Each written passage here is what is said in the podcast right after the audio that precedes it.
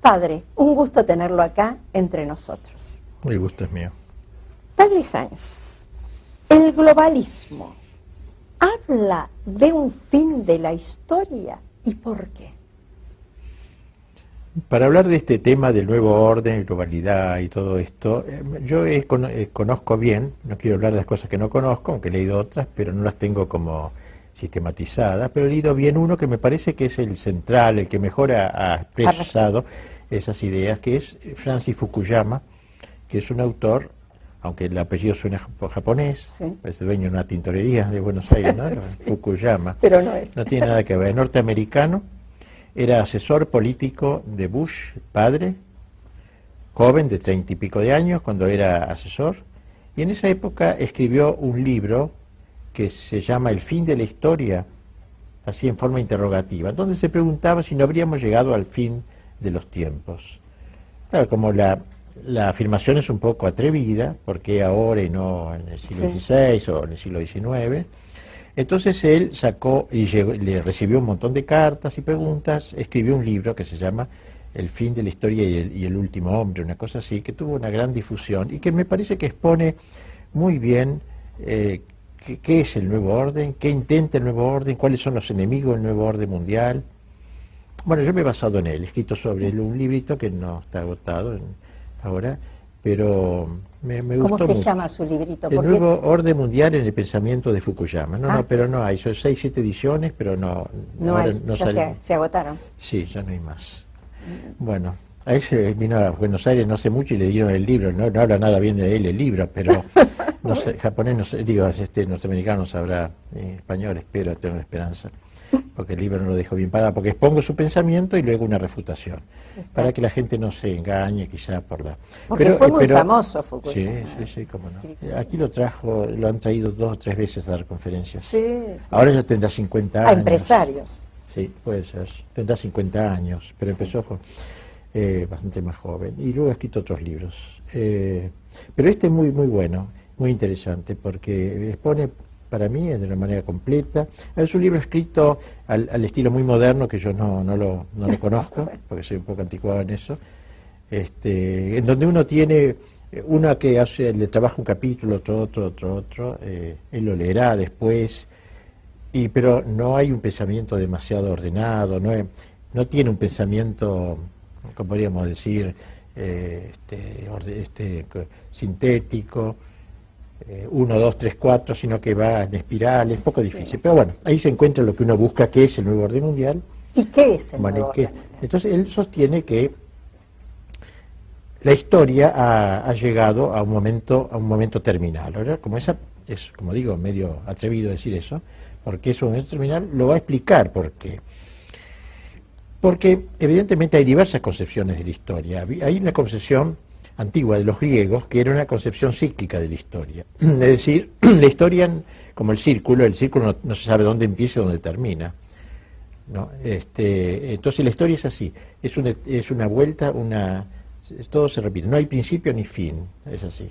Así algunos grandes autores griegos tenían esa concepción de historia. El círculo es como una película perfecta, que no tiene principio ni fin, cerrada en sí misma.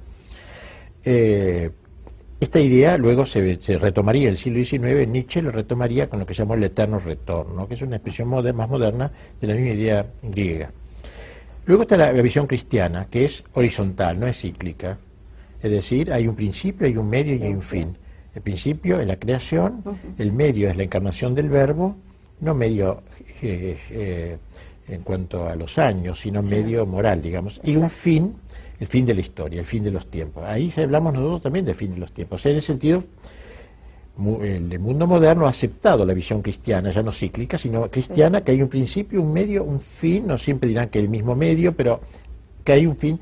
Pero la diferencia está en que nosotros cristianos decimos que el fin de la historia es el comienzo de la eternidad, termina la historia, es el umbral de la eternidad, en cambio, esta visión iluminista que comienza en Kant, en Hegel en esa época, tipo la Revolución Francesa, la Revolución Francesa le da mucha cuerda a esta idea, es lo que llaman el progreso indefinido, que es una especie de dogma moderno según el cual el mundo necesariamente progresa siempre más y más y más y más y más. Eh, en base al progreso técnico, que evidentemente progresa siempre, se habla de un progreso del hombre, lo cual es un grave error, porque un hombre que no progresa moralmente, si progresa técnicamente, es una bomba atómica maravillosa, destruye el mundo. O sea, tiene que acompañar en todo caso las dos cosas. No es matemático que el progreso técnico sea progreso del hombre como tal. Bueno, pero esta es la idea. Entonces, progreso indefinido. ¿Siempre vamos a progresar?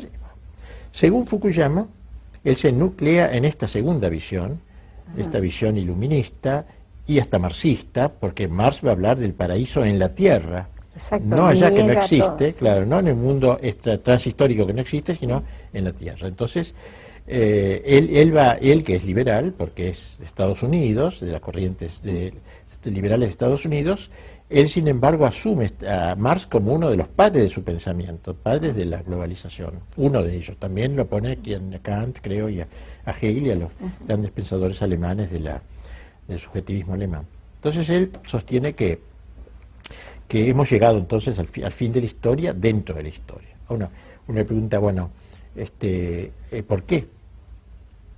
Y bueno, porque él dice que, que hemos llegado a la felicidad total y saca, sí, no sé, eh, causa gracia para nosotros, pero y dice que mm, el hombre, eh, según Platón, mira dónde se remonta, pobre Platón le hace decir una cosa tan rara, él sostenía que el hombre tenía como tres franjas por el alma, por así decir, no hay franjas, ¿no? Una manera de hablar.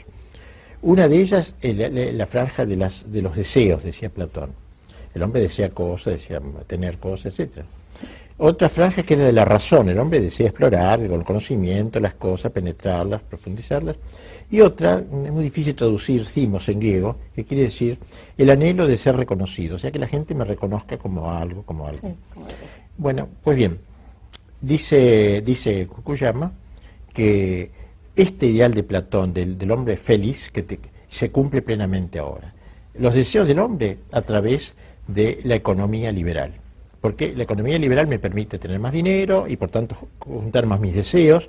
Todos los deseos, quiero una heladera, quiero un auto, quiero una cosa, y voy comprando, comprando, los deseos del hombre quedan saciados en el mundo occidental, o píparo quizá, pero lo que fuera eso. El ámbito de la razón también, a través de la, creo que dice, de la, de la política liberal. Porque en los partidos que uno piensa una cosa, la razón se ocupa y se tranquiliza y el deseo de ser reconocido por la democracia liberal, que uno por lo menos vota, es uno, es algo, me reconoce, no soy un esclavo. Entonces, tanto las deseo, pone Platón, no creo que nada que ver con esto, se reiría mucho el que habló peste de la democracia de estilo liberal, pero bueno, lo usa en, este, en esta argumentación. No hay que pedirle a él Honduras en esto, pero lo saca eh, colación para mostrar que a través del liberalismo triunfante, sea la economía, la política y la democracia, hemos llegado a un momento de plenitud histórica que prácticamente no será superado. Por supuesto que él sostiene inmediatamente en su libro que hay sectores que aún no han abrazado eso.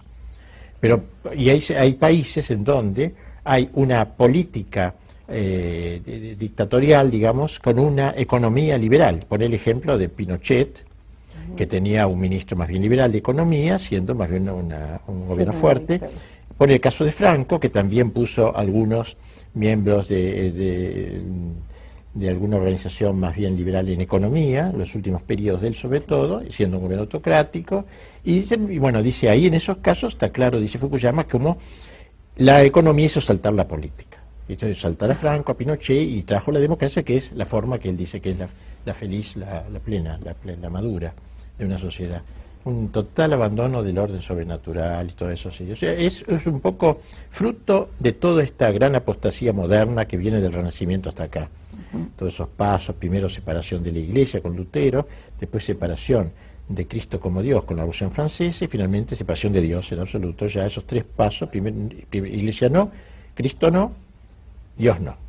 Y ahora esto es el desemboque de todo esa gran, esa gran movimiento. Y la otra pregunta que le quería hacer, ¿por qué dicen que hemos llegado al fin de la historia? ¿Porque llegamos a ese punto? porque llegamos a ese punto y porque el hombre ya está, según esa, esa trilogía de Platón, plenamente saciado en sus deseos, en su razón y en su anhelo de ser reconocido. Y si está plenamente saciado, no va a querer cambiar.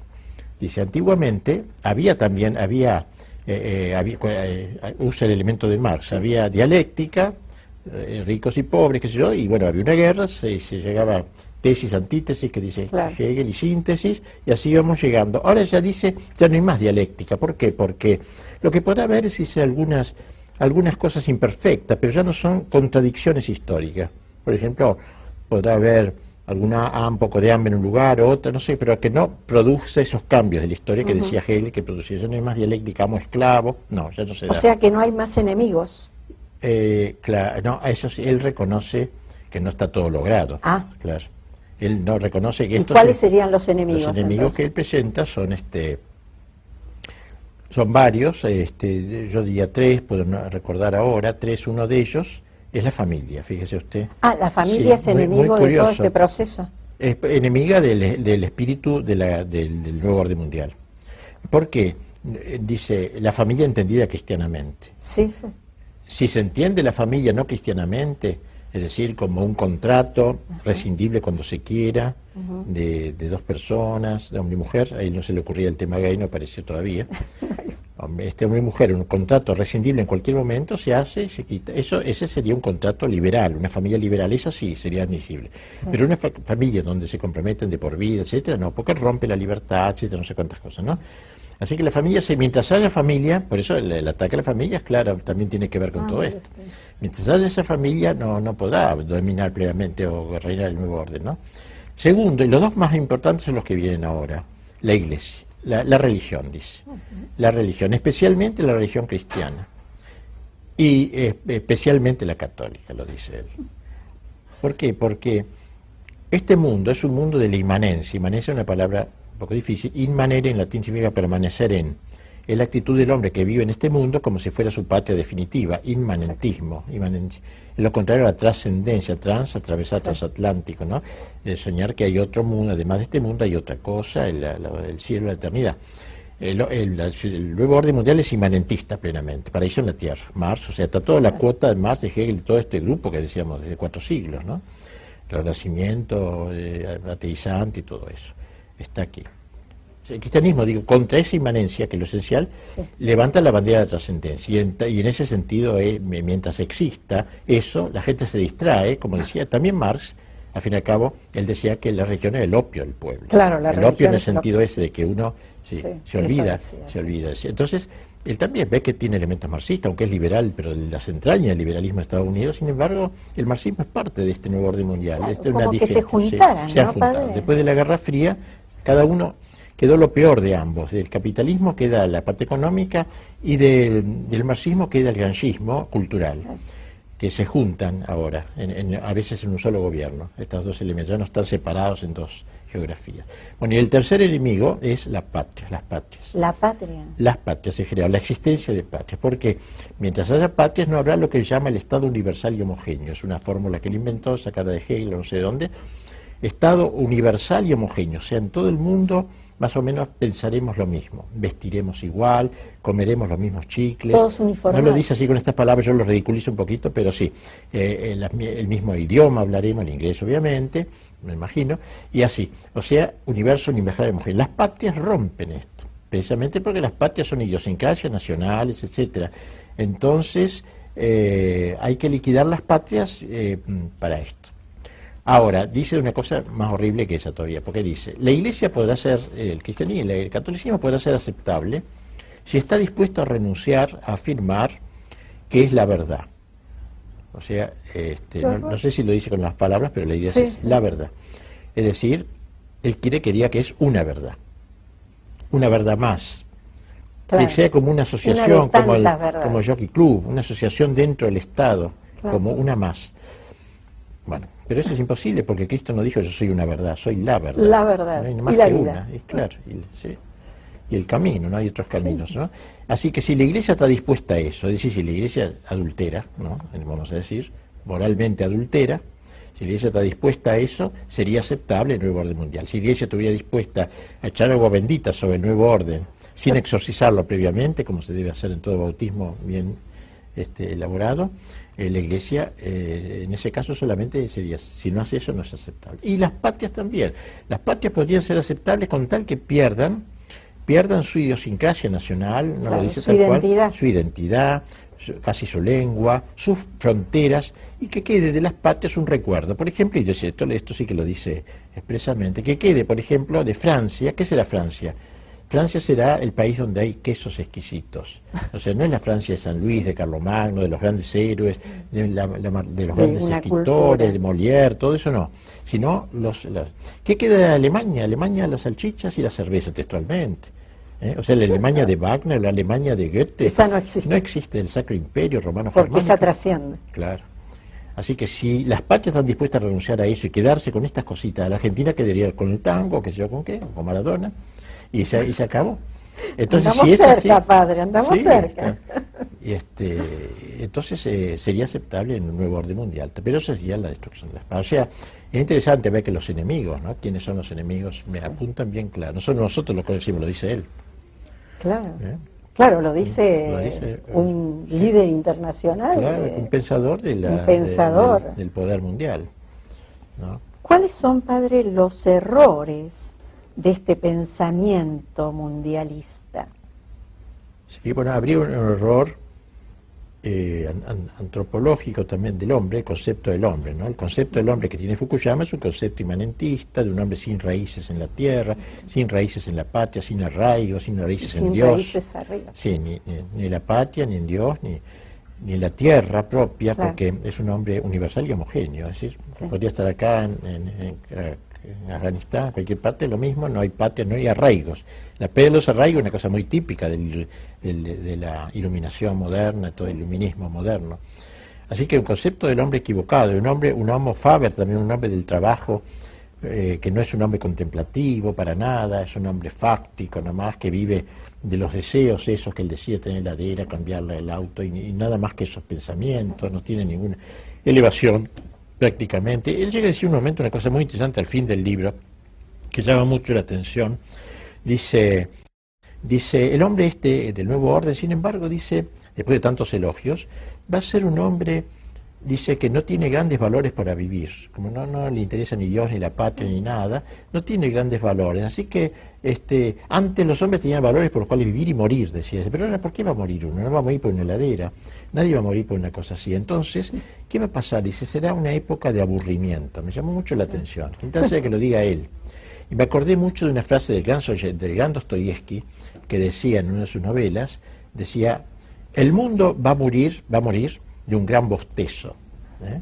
Un bostezo metafísico, no un bostezo de cansancio de un día, un bostezo profundo, sustancial del hombre que no le ve sentido a la vida. Así que él lo dice, es muy interesante que, que él mismo se dé cuenta de que esto no conduce a un paraíso en la tierra, a una felicidad en la tierra. Ni en la tierra ni más allá, porque él no, ah, cree no existe más allá. más allá, no hay más que acá, más acá. O sea que más Yo me acuerdo, tétrico todavía, ¿no? Estando viajando una vez por Rusia, tiene mucho que ver, pero me acuerdo. Estaba con Rusia con un grupo y entonces este, ellos eran en la Unión Soviética, la época soviética. Ellos eran muy matemáticos, a esta hora un, refresco, había un calor bárbaro y no querían dar refresco porque no era la hora. Y íbamos con un grupo de italianos que son muy de comer y lo único que les gusta los paseos es la comida, las cosas. Bueno, importaba un pito el arte y teatro, el arte de los iconos, eso le interesaba comer. Bueno, y una chica le dijo, esta, una mujer le dijo esta pregunta magnífica a la guía, señora, señorita, ¿no se va a enojar si le pregunto una cosa? Y no. Dígame, dice, ya que ustedes no creen en el otro mundo, ¿por qué no hacen un poquito más feliz a este? Estuvo graciosa. Hay una pregunta, una frase metafísica muy profunda. Yo la repito mucho, me encanta esa frase, la, pegó, la acertó. La otra se sonrió, quedó ahí poco, no sabía qué decir. Eso. Después es un error también en el sentido de la, de la globalización, porque no es que nosotros tengamos que estar en contra de un mundo global, pongamos, porque el mundo medieval, el mundo de la cristiandad fue también global. De algún modo, todas las patrias no eran se, eh, se conectaban. No, yo pasaba de la Francia antigua a Alemania, no tenía documentos. Mostraba a veces un recuerdo de que había ido Santiago de Compostela, porque el viaje, que era como decir dónde soy, nada más, pero no había aduanas, no había, era, era como una unidad internacional, había una moneda común, había hasta un idioma común, el idioma de la cultura era el latín. Un chico podía estudiar, Santo Tomás enseñaba en Colonia, en Londres y en París y en Roma, y hablaba el latín siempre, y los chicos le entendían. En Francia, en París, está un barrio que se llama Cartier Latin, el barrio latino, porque ahí los chicos que salían de la Sorbona hablaban latín, y los que pasaban no sabían, ¿qué es eso? Latín, le decía. Entonces, barrio latino.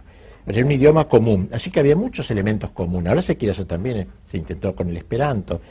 ¿no? un idioma común. O sea, no es malo la, globalización, pero lo que es malo son las bases en las que quiere fundar esta globalización. Sin cristianismo, sin, patrias, eso es lo falso, eso es lo que nosotros estamos en contra. No es la, idea en sí. Eh, podemos pensar en, un país, en países unidos, como podíamos pensar en Hispanoamérica, unidos en, fuentes comunes, orígenes comunes y todo, ¿no?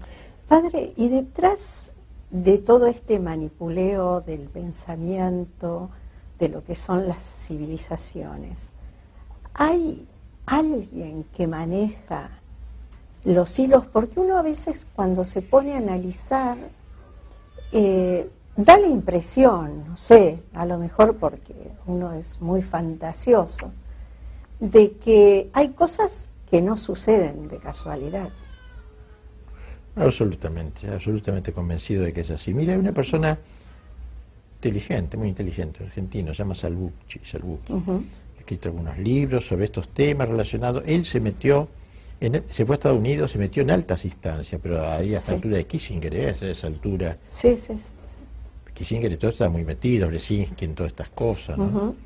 no hace mucho, en Tokio hubo una reunión en donde uno de estos dijo, secreta, en Kioto, señores, eh, eh, hemos llegado, hace unos años, pero no demasiado, hemos llegado a un momento de madurez política.